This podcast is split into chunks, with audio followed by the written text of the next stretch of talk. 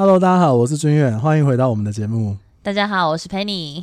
哎，Penny，我们这一集应该是会在这个过年这一周来播出的。嗯，那你觉得我们是不是应该跟我们的听众、忠实听众讲一些吉祥话？好啊。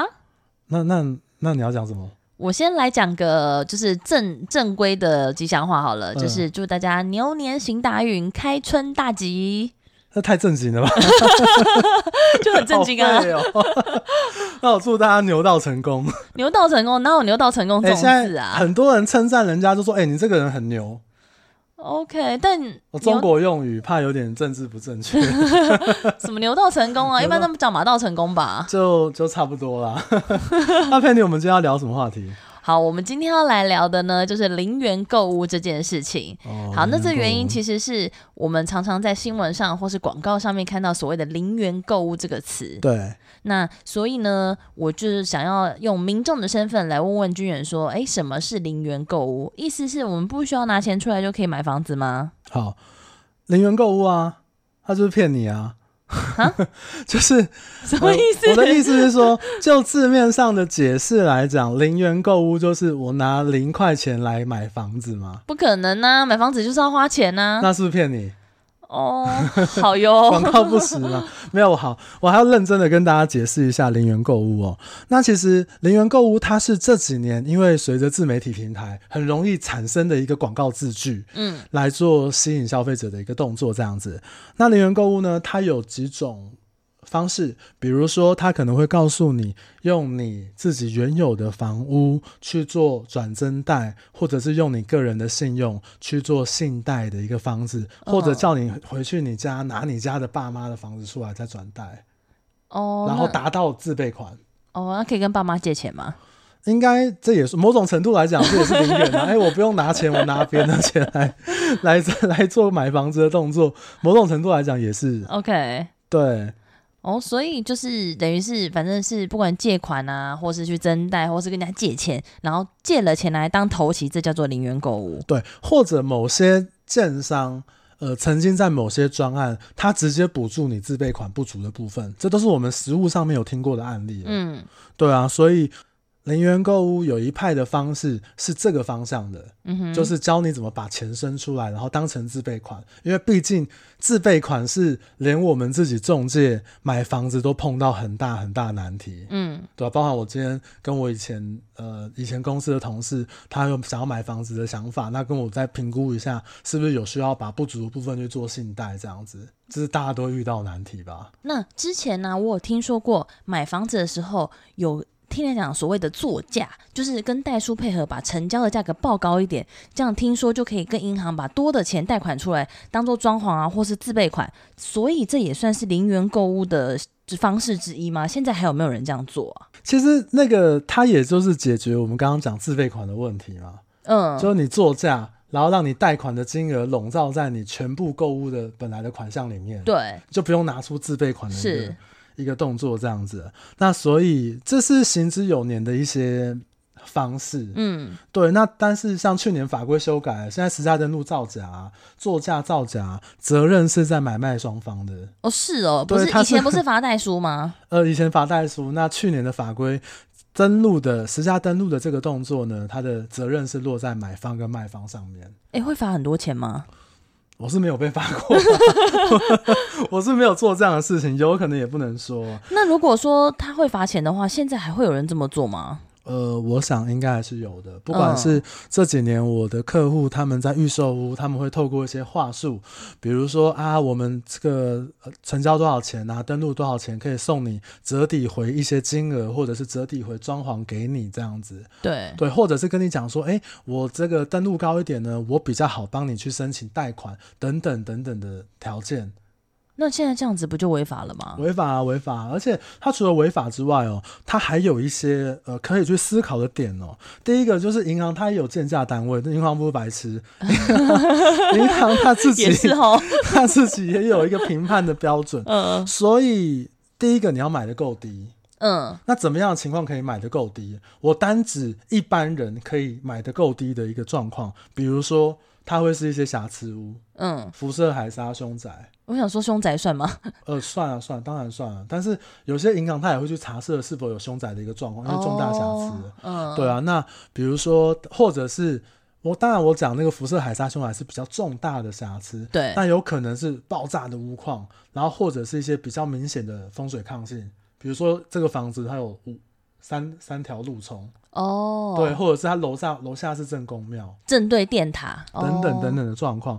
然后再来第二步的话是，有些人他有对应相对配合的银行，嗯，可以在某种程度的呃资讯上面来讲，他是做一些配合应对，所以让他贷款可以用正常的房子，然后来去针对刚刚讲的一些瑕疵的部分，然后来让他贷到比较高的钱。哦，所以这样的话，你有听过什么样的案例吗？关于这种作价的案例？当然有啊，呃，去年啊，有一个很有名的案例啊，兆丰银行的诈贷案，嗯，诈贷出来的金额是二点八亿，哇，他是做很多人是不是？呃，做很多房子，嗯，然后配合这个地震室，然后他找了人头，然后我记得好像没有记错的话是十四间房子，哇，那全部那因为他们刚好里面有人跟银行的算是小主管，嗯。高层来讲算是有算熟悉，所以他们有一些合作的方式。总共诈贷出来的金额是二点八亿。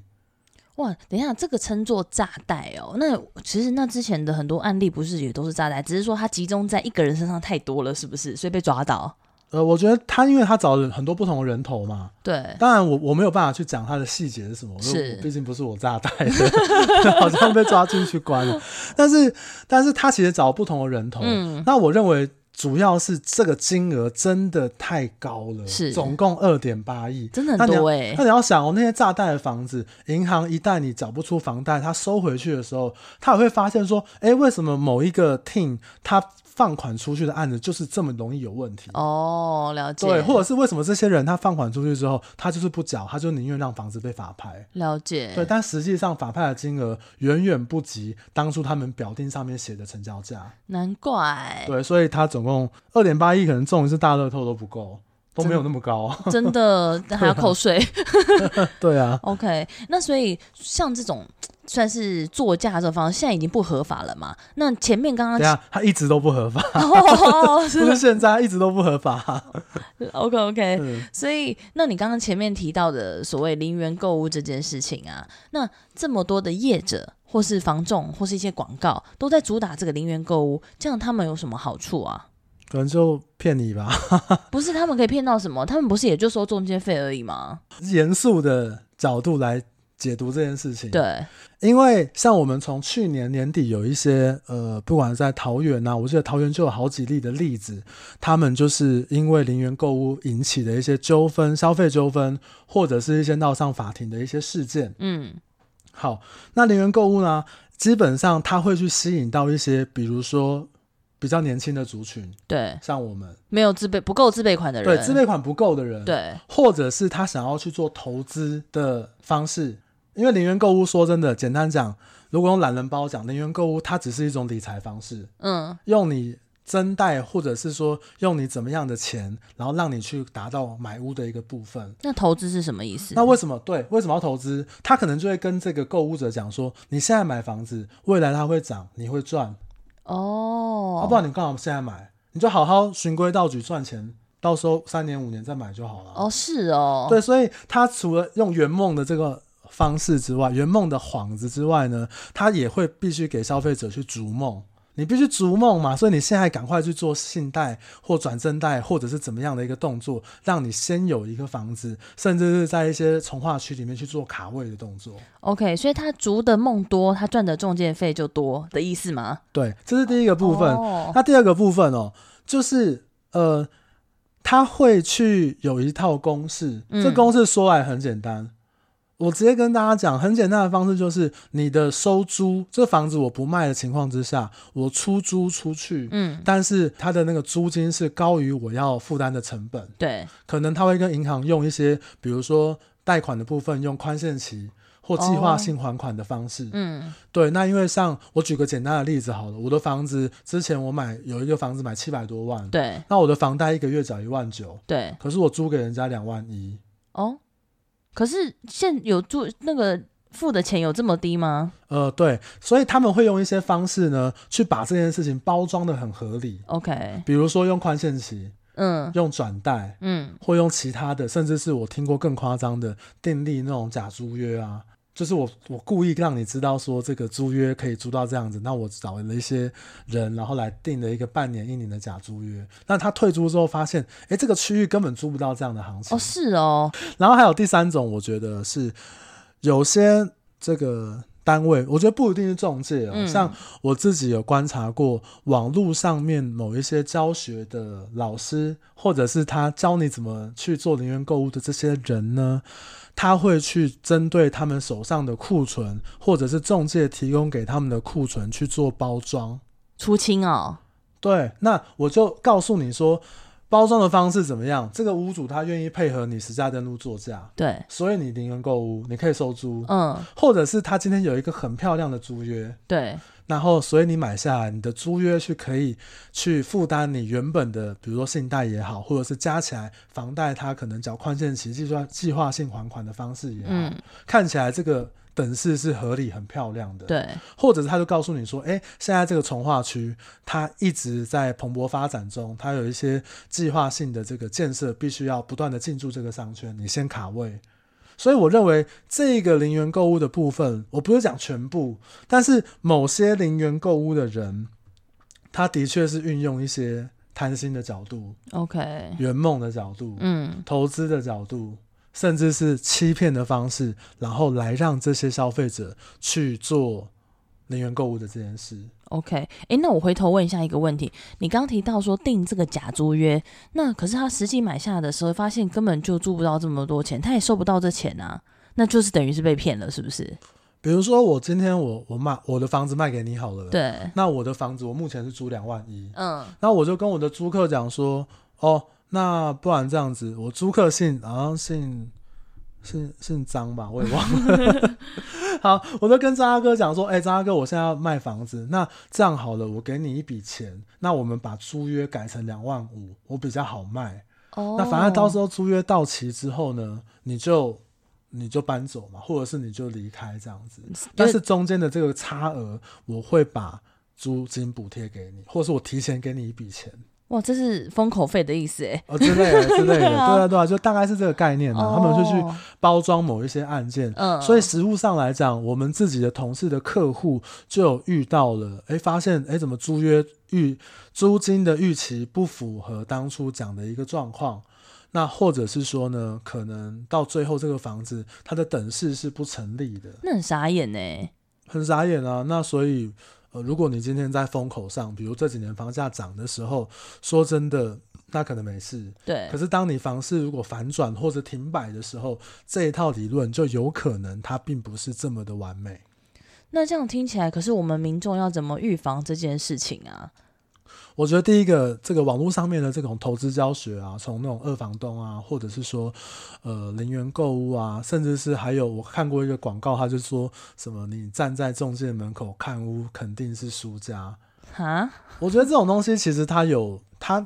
很多东西都是我不敢讲全部，对，但是一定有一些人他是用我刚刚讲的一些方式去欺骗到消费者，是对。那我觉得我们个人的部分还是要去审慎评估。那我觉得审慎评估最大的方式就是继续听我们的节目。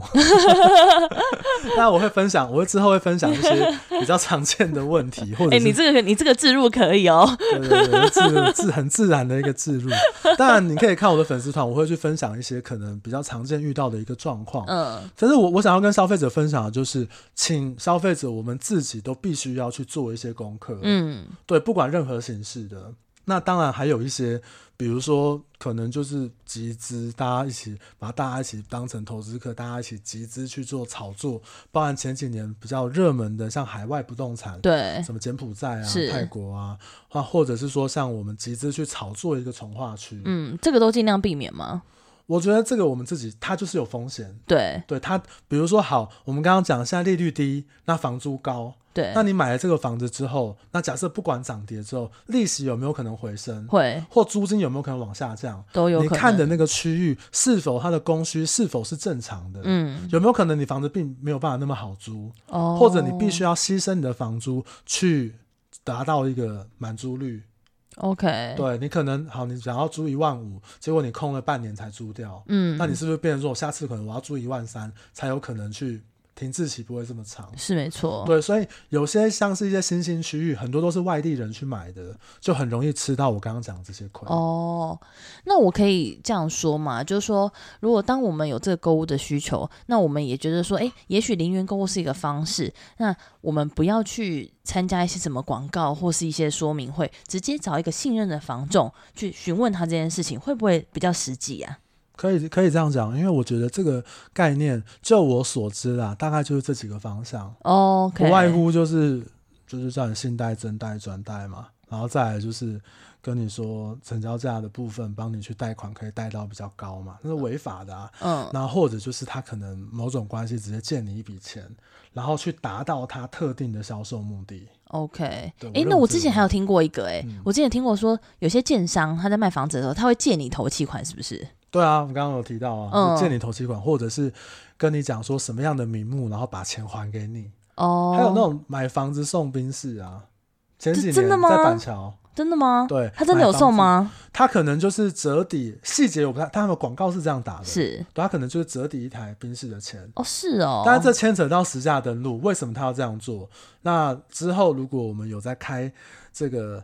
关于代销的部分的话，我觉得我可能有机会再跟大家聊到这一块。OK OK，嗯，那这样子的话，就是你有没有什么真实的、实际的零元购物这个案例相关的经验可以分享给大家？我分享这个超应该蛮算蛮说得过去的吧，因为我个人就是有点类似零元购物。真假的？我当初买房子的时候，我是八年前买的，对，所以我买房子的时候自备款基本上都是用借的。你用借的？你是借信贷吗？呃，我有信贷，然后我也有高中的朋友借我一笔钱。哦，所以你是信贷加民间贷款的意思？对，但是高中朋友我就不能讲是谁，他有跟我说千万不能讲出来，不然大家都会找他借。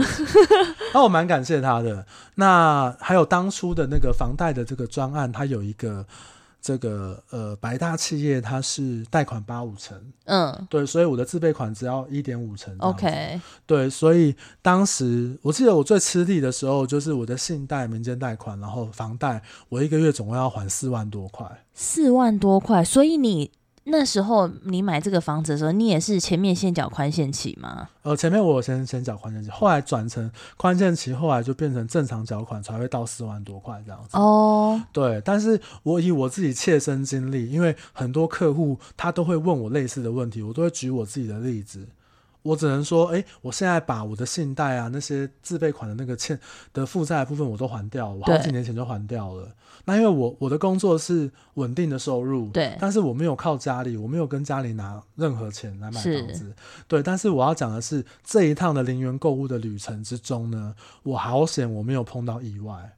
哦，我没有碰到什么半年我不能上班，或者是哎、欸、可能有什么样的状况，或者是房地产状况，或者我的工作状况遇到什么什么问题，导致我没有办法这样的还款，三万块也好，四万块也好，这都是一个风险。OK，、嗯、对啊，你这样说其实没错哎。对，如果你中间没有办法缴这款，这样压力就会变得非常非常大，因为你已经本来就只是在缴利息、宽限期的部分了。对，所以投资那个有赚有赔嘛，那风险的话要想略请审慎评估。对，请审慎评估。所以我要讲。讲的就是说，这个东西零元购物这几年已经被讲到烂了。嗯，对，但是其实它是一个可能我爸爸那个年代就在做的一些事情。这么久了吗？其实不管是这个贷款超贷啊，以前不是我们听过长辈他们都会超贷，对啊，可以贷款九成、贷款十成啊。对，只是现在可能你用实价登录或者是做假合约，就用一些比较不法的方式来做这些事嘛。OK，对啊，所以这是很久以前大家就知道的事情。嗯，它并不是一个什么。什么仙丹妙药，它就是一个理财方式而已。了解。但是我觉得某一些比较可恶的人用这样的方式去欺骗消费者，我还是要说，达到特定的销售目的。嗯，我认为以我一个做中介的角度来讲，我觉得我看过的案例或者是我知道的事情来讲，我就觉得这个。很不 OK，不太符合我的价值观。OK，所以说啊，听起来我觉得零元购物这件事情就是一种买房的方式而已。没错，对，重点还是你要自己有这个能力付得起这个钱，不然如果即便有一些方式，你本来就不够这个自备款，你本来就还不起这个款项，其实中间出了什么意外，风险是极高的。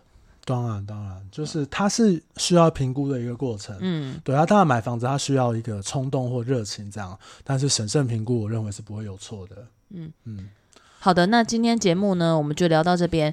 呃，我倒是想要问问说，不晓得我们的听众们，你们有没有碰过这个零元购物的经验，或是你们有碰呃去上过类似像广告的这个宣传，有去听过的，呃，欢迎你留言跟我们分享。或者你在网络上面上课的那些人，如果你想要帮你们讲讲话的话，或者是你想要跟大家阐述这件事情的话，也欢迎你来我们的节目跟大家说明一下。我知道还是有一些好的案例啦。OK，像你就算是啊。我就是我就是还不错的案例，是。当然提醒一下大家，如果各位在地产上面相关有什么想跟我们分享的，或者是说想要了解什么问题的话，欢迎到我的脸书粉丝团。哎、欸，你不动产笔记本掉在这了。